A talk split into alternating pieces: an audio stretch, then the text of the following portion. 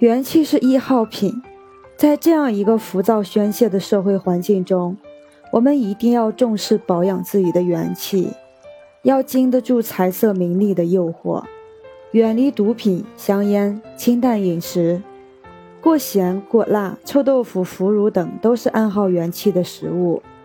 按时睡眠，勿过思虑，房事适度，远离怨恨、恼怒、烦忧愁，养的一身浩然正气，则元气不损。保元气是养生护命的根本。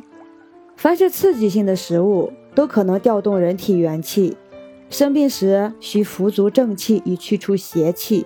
因此，适当服些汤药或者针灸，可以调动元气，促进康复，这是有益的事情。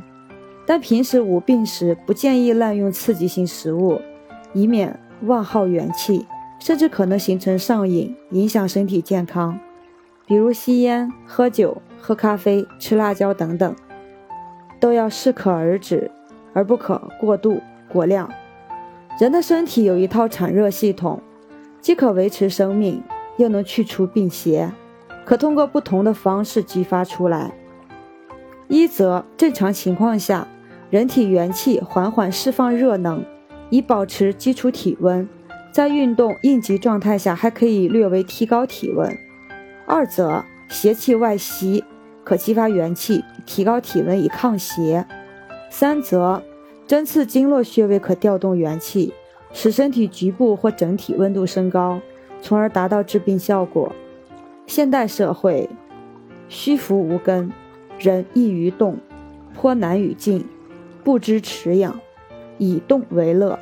心过动，则烦忧慌躁，向火不畏；身过动，则消耗元气，正虚邪练。心能静，则怡然自安；身能静。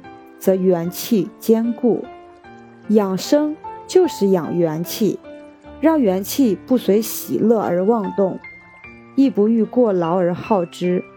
如此，则能无病而长寿。